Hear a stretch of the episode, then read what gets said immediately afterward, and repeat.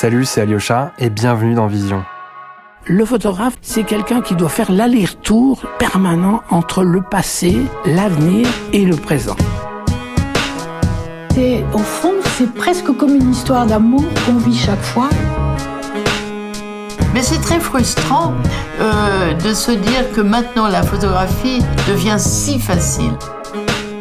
Et vous savez, aujourd'hui, tout le monde est photographe.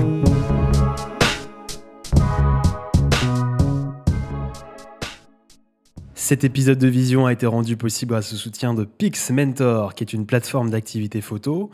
Si vous partez par exemple bientôt en voyage, peu importe votre destination, vous y trouverez un photographe local prêt à partager son savoir. Eh bien, bienvenue sur le podcast Vision. Je suis Alyosha Boy et je vous accompagne depuis le début pour parler photo. Je suis très content d'être avec vous aujourd'hui.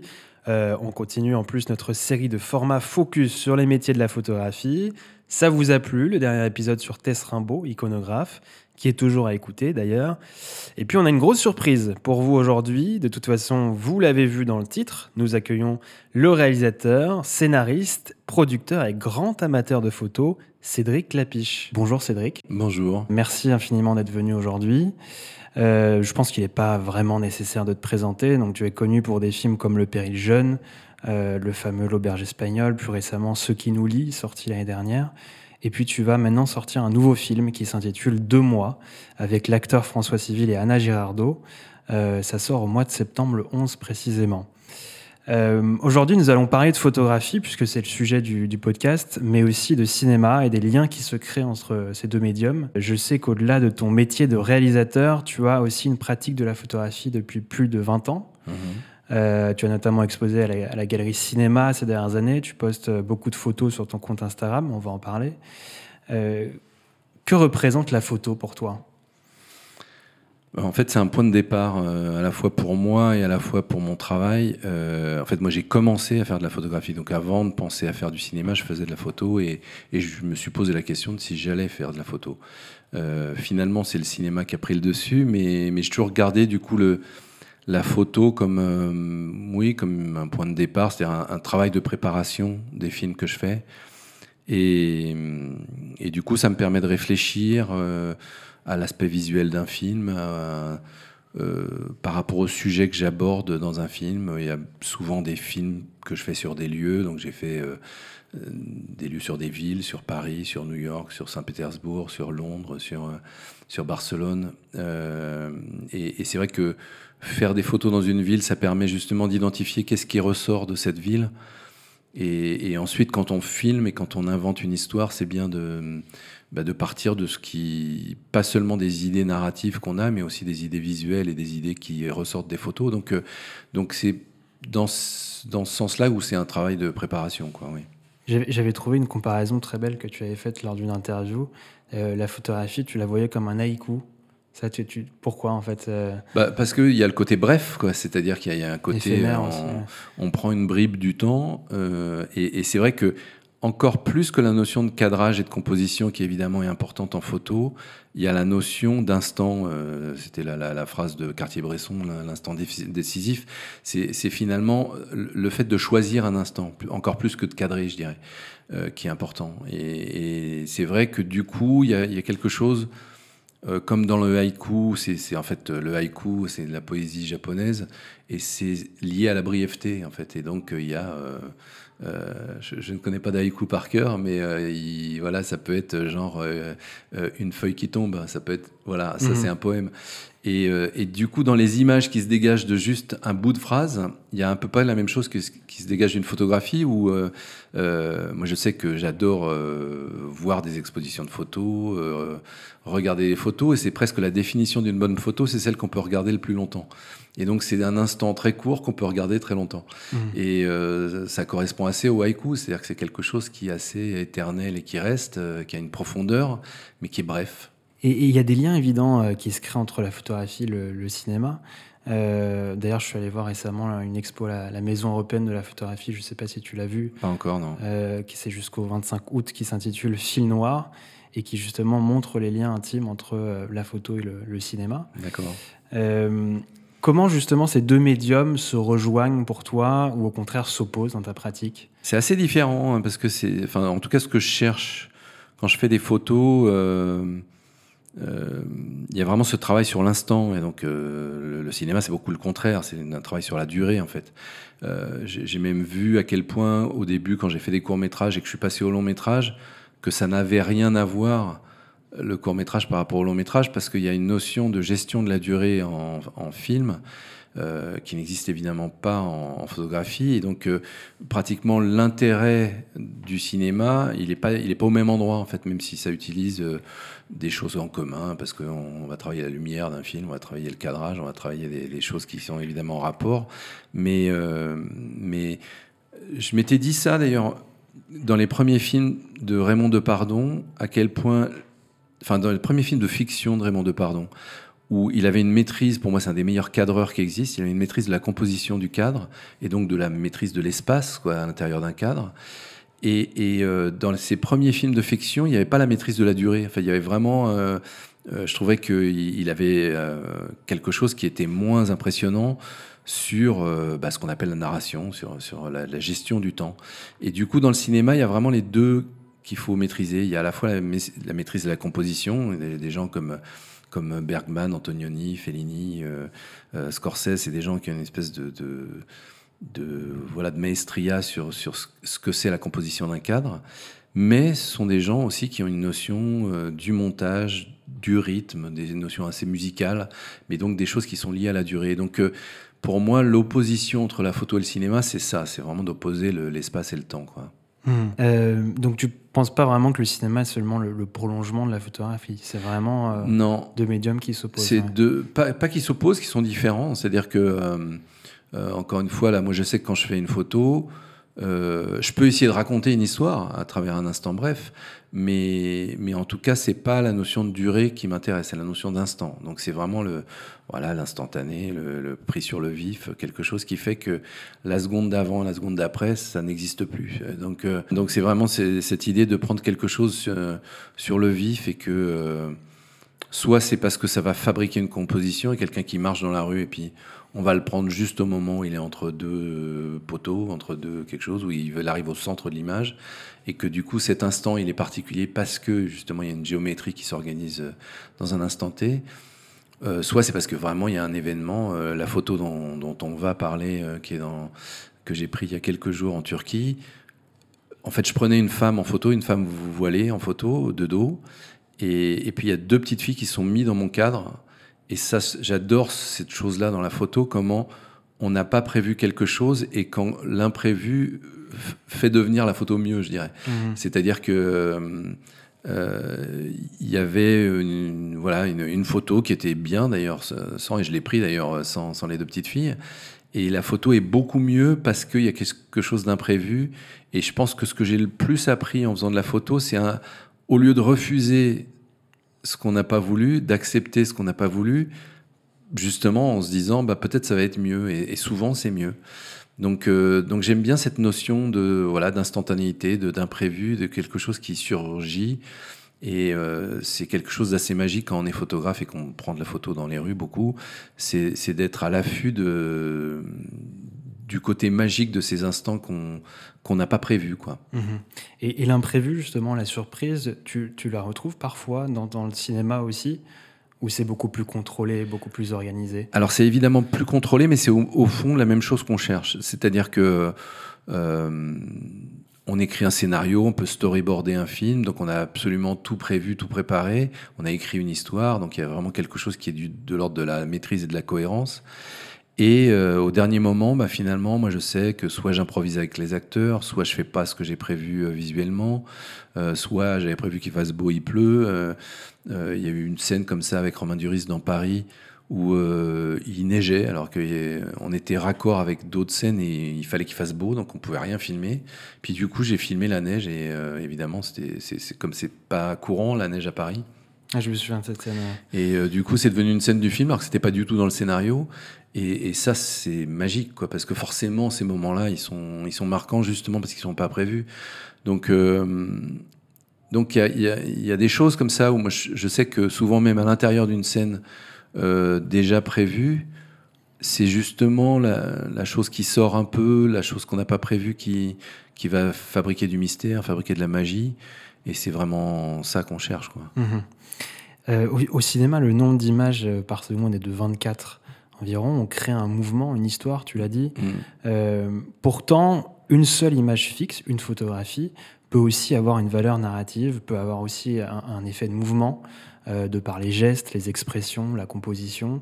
Je pense à un photographe, par exemple, Alex Webb, qui est vraiment le, maître dans, ce genre de, photographie. Que penses-tu de cela? Est-ce que la photographie peut aussi avoir la même force narrative que le cinéma? On a parlé du temps. Est-ce que la oui, bien sûr. Il y a des cas de figure qui sont intéressants. Euh, je parlais de deux photos de films connus dans un cas, la photo est mieux que le film, euh, pour moi. C'est euh, 7 ans de réflexion avec Marilyn Monroe. Je crois que tout le monde a en tête l'image de Marilyn Monroe au-dessus de la bouche de métro avec sa robe blanche euh, qui vole. Euh, et donc, du coup, voilà, elle passe au-dessus d'une bouche de métro, ça fabrique du vent, quoi, et mmh. donc sa robe s'envole. Et la photo qui a servi à vendre le film, qui est sur l'affiche, est ultra forte parce qu'on voit je crois le je sais plus qui est l'acteur d'ailleurs qui joue avec Marilyn Monroe mais qui qui se tourne qui la regarde en souriant euh, et donc c'est dans le rapport de cet homme qui est euh, voilà séduit, euh, amusé par elle, et elle qui s'éclate avec sa robe qui s'envole. Cette photo, elle est super forte et elle raconte tout le film en fait. Et, et ensuite, quand on voit le film, le film n'a pour moi aucun intérêt. C'est-à-dire que c'est fou à quel point les une heure et demie ou deux heures de, de narration raconte, voilà, c'est pendant le mois d'août, il y a un homme marié euh, qui va rencontrer Marilyn Monroe, il va évidemment craquer sur elle, et puis euh, ils vont passer le mois d'août ensemble, je me, me rappelle d'ailleurs plus trop de l'histoire, mais il y a cette histoire un peu, euh, je, ne sais plus trop si ça va jusqu'à une, une, aventure entre eux, mais en tout cas c'est, il y a cette histoire de séduction, on va dire, et en fait le, film rame un peu, quoi, c'est-à-dire que ça, ça raconte pas grand-chose, et au fond, j'ai toujours trouvé l'image beaucoup plus forte que, que la narration du film, et euh, je trouve que ça, ça, parle bien du fait qu'une image peut contenir une narration, parce que dans cette image, on, on s'invente une histoire autour de cette photo-là. Mmh. Et, euh, et, et, du coup, euh, oui, parfois c'est plus intéressant.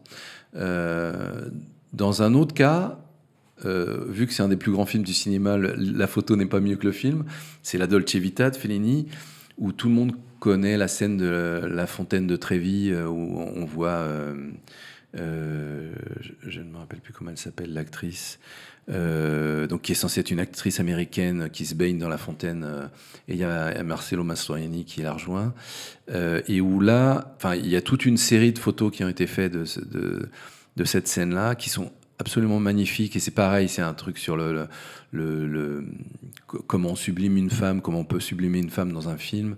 Donc c'est un peu en rapport avec cette image de Marilyn Monroe. Mhm. Euh, mais, euh, mais là, effectivement, c'est une scène dans le film qui est devenue marquante, qui d'ailleurs est c'est assez impressionnant parce que cette scène est tellement marquante que quand on va à Rome, les gens voient la fontaine de, de Trévi.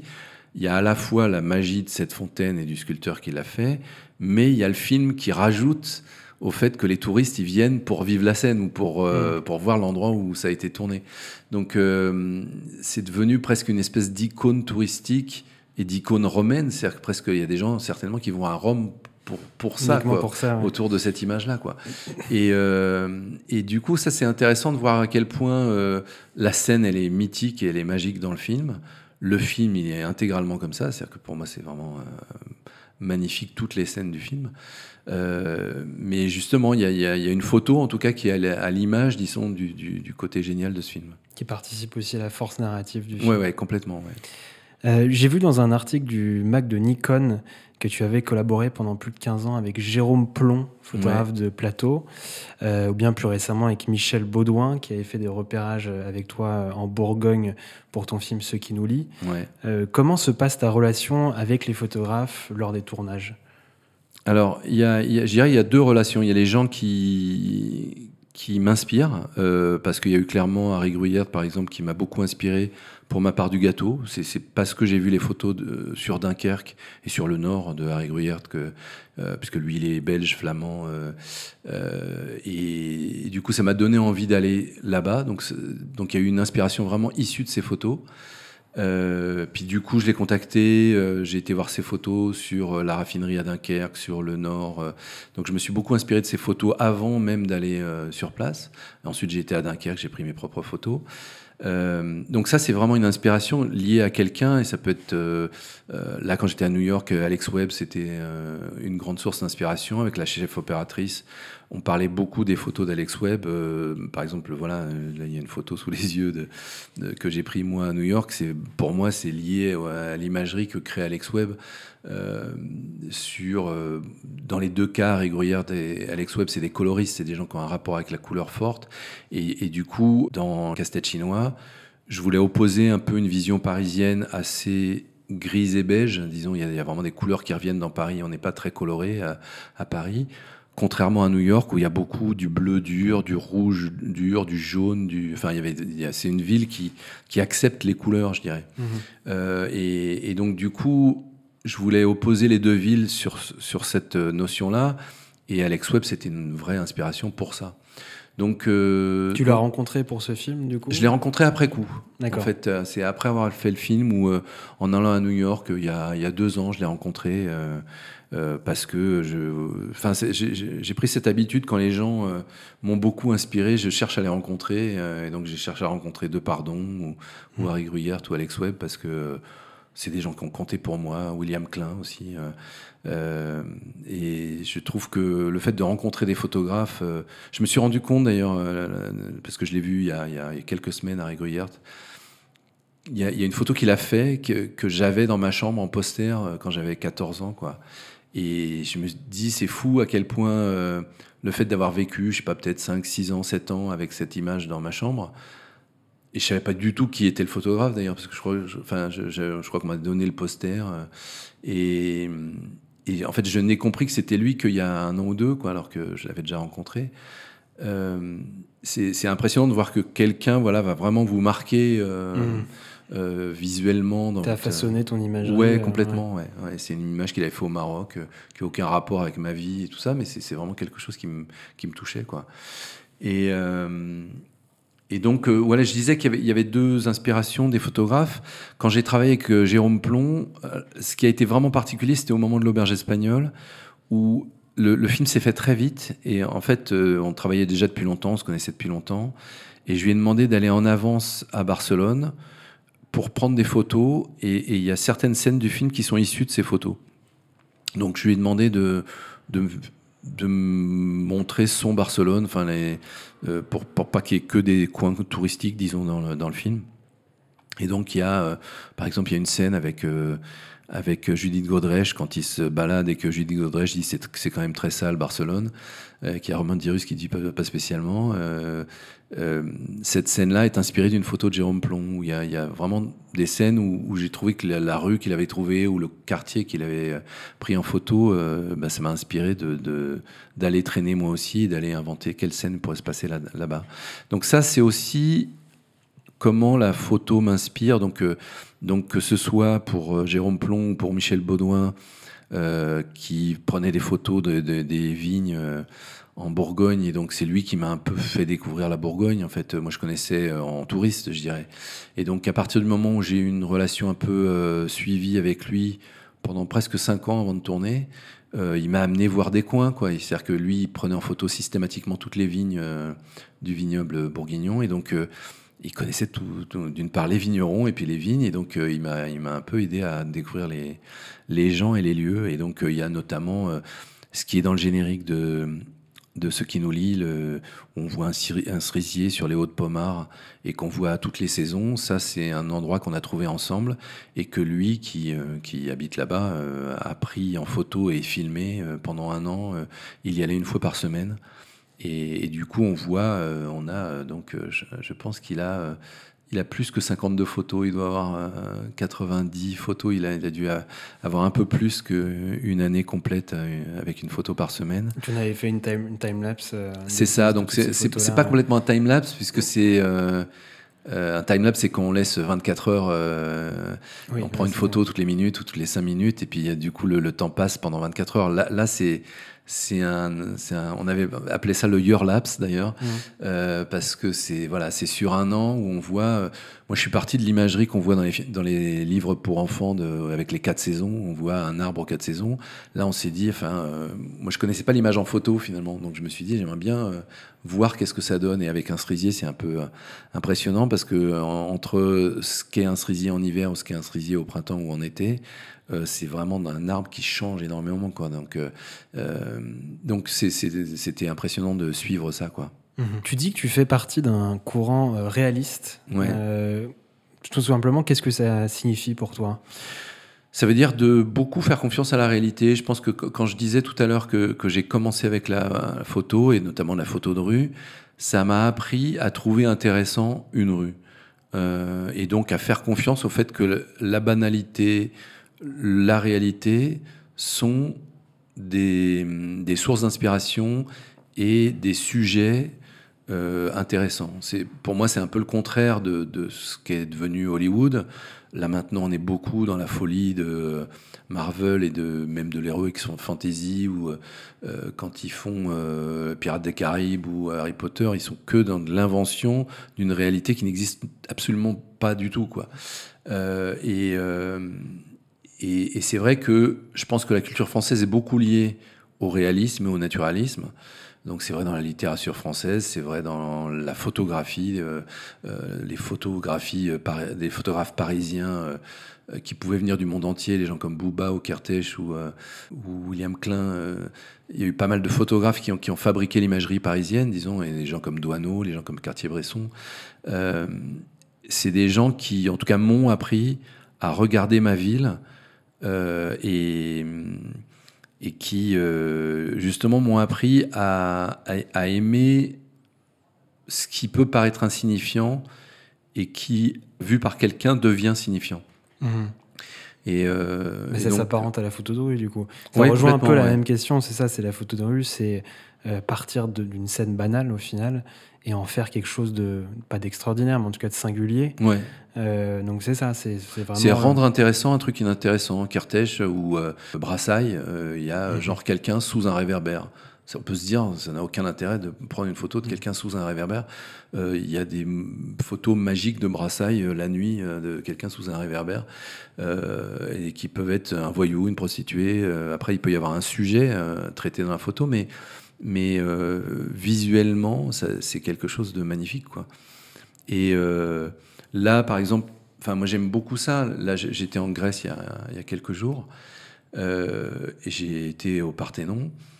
Et ce qui est fou, c'est qu'en allant au Parthénon, on voit autant évidemment le, les, vestiges antiques, mhm. mais moi je, je, je, suis dans une photo de Martine Parr. C'est-à-dire que c'est incroyable à quel point Martine Parr nous a fait voir notre monde contemporain où le tourisme de masse est devenu un élément euh, incontournable et qu'on aille euh, à Pise, à Paris au Louvre ou à la Tour Eiffel, euh, on se retrouve dans cet univers du tourisme de masse et, où c'est vrai, quand on va au Parthénon, c'est assez fou, quoi. Parce que, enfin, moi, je prenais des photos de Martine Parr. Enfin, en tout cas, j'avais lui en tête. Et je, ne pouvais pas prendre d'autres photos que des espèces de sous-produits de Martine Parr.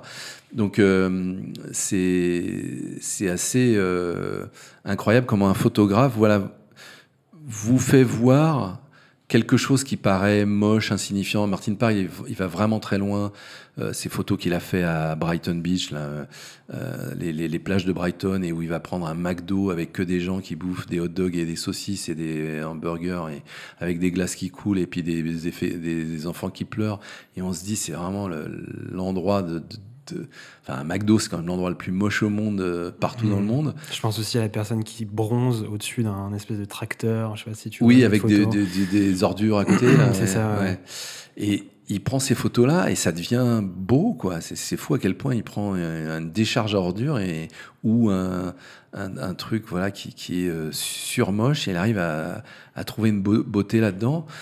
Et ça, ça c'est assez beau de se dire, euh, voilà, il n'y a pas besoin d'inventer un monde qui n'existe pas notre monde, il faut apprendre à le voir. Il y a des, voilà, le, travail du photographe, c'est ça, c'est de montrer des choses qu'on ne voit plus ou qui sont insignifiantes et d'essayer de, voilà, de faire monter du sens dans quelque chose qui n'a pas de sens. Quoi. Mhm. Aujourd'hui, quand on va, on va voir une exposition, tu disais que tu, en vois beaucoup, euh, on en a parlé d'ailleurs récemment dans un des podcasts, la photographie est souvent mélangée à d'autres médiums, donc comme la vidéo, le texte, le son, les collages.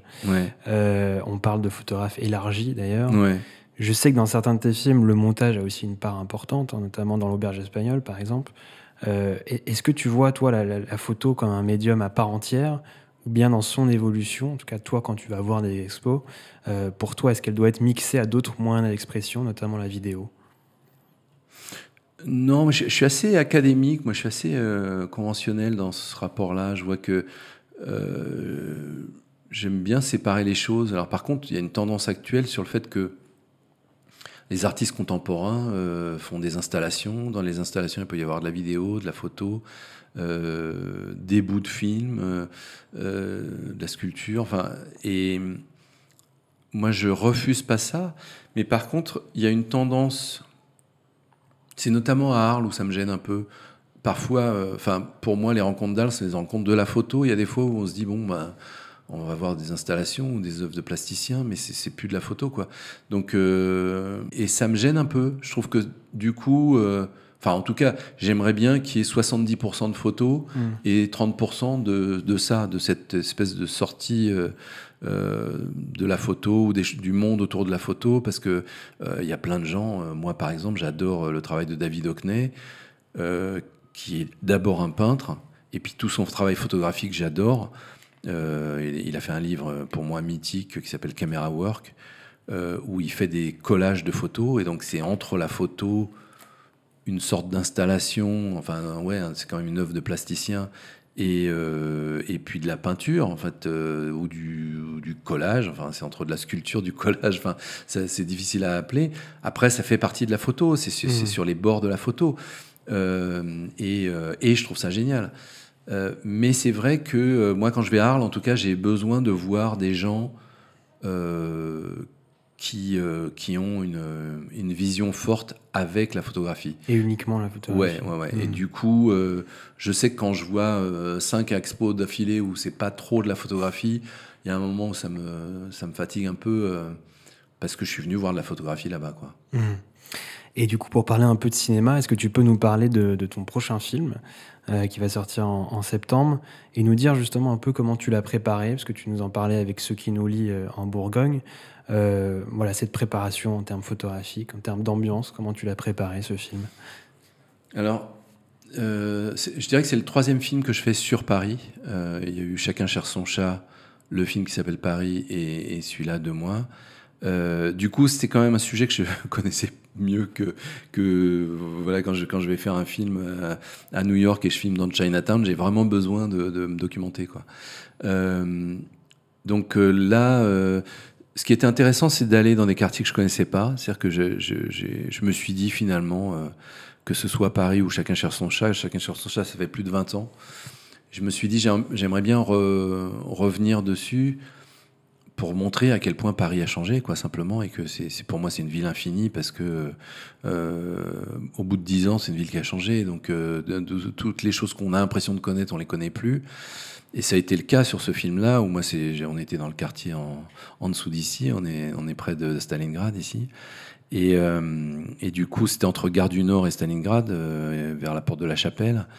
Et, et j'étais content de découvrir ce quartier sur lequel j'avais des idées un peu préconçues. Et en le, visitant plus et en passant du temps avec les, habitants du quartier, et en, faisant une recherche un peu visuelle aussi sur, tout ce qu'il y a autour, j'ai vu à quel point voilà, c'est un quartier qui explose et qui, qui n'est pas du tout euh, euh, il y a eu beaucoup de, choses dites sur euh, euh, le, quartier autour de, enfin voilà, au-dessus de la gare du Nord et de la Goutte d'Or, sur le côté dangereux, sur le côté agressif, sur le, fait que les femmes se faisaient agresser ou pas. Il y avait des femmes qui disaient Je vis ici depuis 20 ans, je me suis jamais fait agresser. Puis il y a des femmes qui disaient C'est insupportable de se faire siffler tous les jours. Mmh. Du coup, je, me suis dit C'est quoi la réalité de ça en fait? Est-ce que est-ce que réellement c'est un endroit dur et impossible ou est-ce que puis finalement en allant y passer du temps il y a évidemment un côté agressif comme dans tout Paris je trouve que Paris est devenu plus agressif qu'il y, a, quelques années mais ça peut être vrai sur les Champs-Élysées donc et, là, j'ai trouvé que c'était très familial. Quoi. Alors, il y a juste le côté très multiethnique. Euh, donc, je sais que ça fait peur à plein de Français, mais moi, ça me fait pas peur. Et justement, je crois que c'est un quartier plus calme que plein d'autres quartiers, justement. Euh, sur, euh, il y a un côté où les gens se respectent en fait avec différentes religions, différentes ethnies et des gens qui ont des origines diverses parce que ça peut être africain, antillais, indien, arabe, il y a des communautés vraiment assez différentes et, où ça se passe plutôt bien. C'est-à-dire que le quotidien, il est quand même assez, assez simple. Donc c'est une des choses que je voulais montrer dans le film. Mhm. Et en termes de photos, justement, puisque tu étais dans une ville que tu connais, comment ça s'est passé du coup? Est-ce que ça a été beaucoup plus compliqué que voilà, dans certes, par exemple, en Bourgogne, euh, dans un lieu que tu ne connaissais pas du tout? La Bourgogne, disons que j'ai mis du temps à comprendre et à, et, à me documenter, mais alors là vraiment visuellement, en me disant voilà, c'est quoi, la Bourgogne en hiver, c'est quoi la Bourgogne en automne, en été. Euh, du coup, euh, en voyant euh, plusieurs fois des vendanges, en étant chez différents vignerons, en buvant beaucoup de vin, il y a vraiment, ça, ça mettait du temps pour, pour, pour comprendre et pour se documenter. Mais par contre, le tournage, c'était d'une simplicité. Enfin, parce que voilà, il suffit de filmer la nature et euh, quand on filme les vendangeurs en train de vendanger, c'est, on a l'impression qu'on est dans une imagerie du Moyen Âge, c'est-à-dire qu'on est, on fait la même chose qu'une tapisserie, euh, euh, c'est, les mêmes gestes, les gens ils ont une hotte sur le dos et ils font les... enfin c'est assez fou, il y, a, il y, a, quelque chose de visuel qui est, qui est universel, qui est un peu et, et puis pareil, enfin la vigne, c'est c'est pas pour rien qu'il y a un délire sur la vigne depuis l'Antiquité au plus d'ailleurs, parce que ça, crois que ça a plus de 4000 ans, le vin. Euh, le, raisin, c'est un, un, fruit particulier. Il n'y a pas le même délire avec les cerises ou les pommes. Quoi. Et, euh, et, du coup, il y, a, il y, a, quelque chose qui, qui est visuel issu de ça. Quoi. C'est, mhm. vraiment, on est, et les paysages de Bourgogne sont complètement magiques. Donc euh, c'était facile en fait. On, on, se mettait dans les champs, on, se disait est-ce qu'on tourne là à gauche ou à droite ou ici. Euh, et justement, c'est partout. Euh. C'est ça. Ouais, quand tu es à Paris, dans une ville que tu connais, le sujet est quand même beaucoup plus difficile. ah non, c'est plus difficile. Ouais. Donc il y a une simplicité même dans si c'est un quartier qui t'a peut-être surpris parce que tu le connaissais pas forcément, mais. Ouais, non, c'était plus difficile parce que tourner dans Paris maintenant c'est difficile. Il y a les gens qui, qui gueulent, il y a, il y a, il y a, il y a les gens ils aiment pas les tournages, donc euh, donc c'est plus difficile de, se faire accepter, disons. Euh, puis il y a le côté urbain agressif qui va dans, à New York ou à Londres. Euh, donc donc c'est moins facile, mais mais par contre c'était plus facile là dans le 18-19e que dans le 5e arrondissement, par exemple. C'est-à-dire mmh. qu'il y a eu quelques scènes tournées dans le 5e, et les gens gueulent plus dans le 5e que, que dans le 18e ou le 19e. Donc, euh, euh, donc ça, finalement, c'était plutôt agréable comme tournage ici. Ok, bah très bien. Écoute, on, ira voir ce film euh, en septembre. Pour finir, Cédric, je t'ai demandé de choisir quatre photographies. tu vas nous parler d'une des photos qui est, sur ton Instagram, d'ailleurs. C'est une photo d'Istanbul. le reste figurera sur l'Instagram du podcast, at Podcast Vision. Euh, qu'est-ce que tu peux nous dire sur cette photo justement? Bah, En fait, c'est une photo que j'ai prise avant-hier, donc c'est pour ça que je l'ai choisie. Et puis je me suis dit, elle avait un rapport avec le thème de la photographie. Euh, donc il y a cette femme voilée qui est en train de prendre une photo. Euh, c'est depuis une mosquée à, Istanbul. Et il y a une vue sur toute la ville, et donc elle prend une photo de la ville d'Istanbul.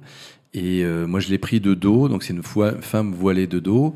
Et puis donc, comme je le racontais, il y a deux petites filles qui sont venues se, mettre dans ma photo et elles se prenaient en selfie avec la ville derrière elles.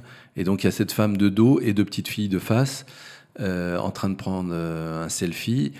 Et du coup, j'ai légendé ça, euh, ce que l'on veut cacher et ce que l'on veut voir. Et du coup, voilà, je me suis dit que j'allais parler de cette photo parce que ça parle de ce qu'est la photographie. C'est-à-dire que d'une part, il y a ce côté imprévu, c'est-à-dire que c'est une photo, je cherchais quelque chose et puis quelque chose d'autre est arrivé et, à mon avis est plus intéressant parce que du coup ça donne un équilibre à la photo avec voilà, quelqu'un de face, quelqu'un derrière.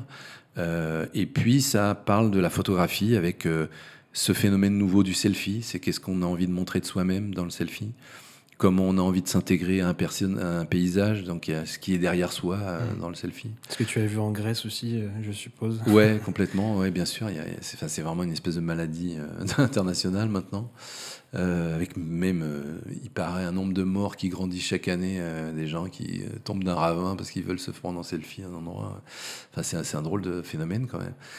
Et puis, et puis ouais, donc cette femme voilée, où je, c'est intéressant de voir que le monde d'aujourd'hui, il est séparé en deux choses.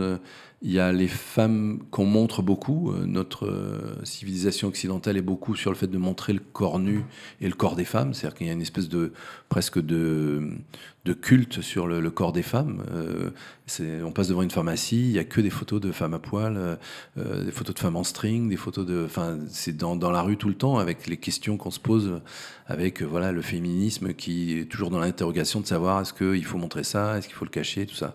Mais à l'opposé, il, y a, le monde, euh, notamment musulman, avec, euh, avec différents, différents voiles, parce que les voiles en Turquie ne sont pas les mêmes qu'en Afghanistan ou en Iran.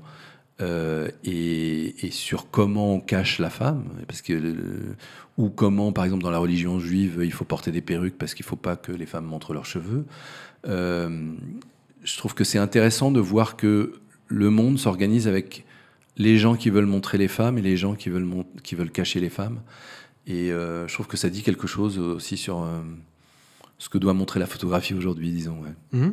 Bon, mais c'est à découvrir cette photo, en tout cas, sur ton Instagram et sur l'Instagram du podcast. Euh, ben, je te remercie, merci beaucoup. Claire. Eh ben, merci. Et j'espère que ça vous a plu. En tout cas, n'hésitez pas à partager cet épisode si c'est le cas et à nous suivre sur nos réseaux sociaux, Twitter et Instagram principalement. Et puis je vous dis à très vite pour un prochain épisode. Ciao, ciao.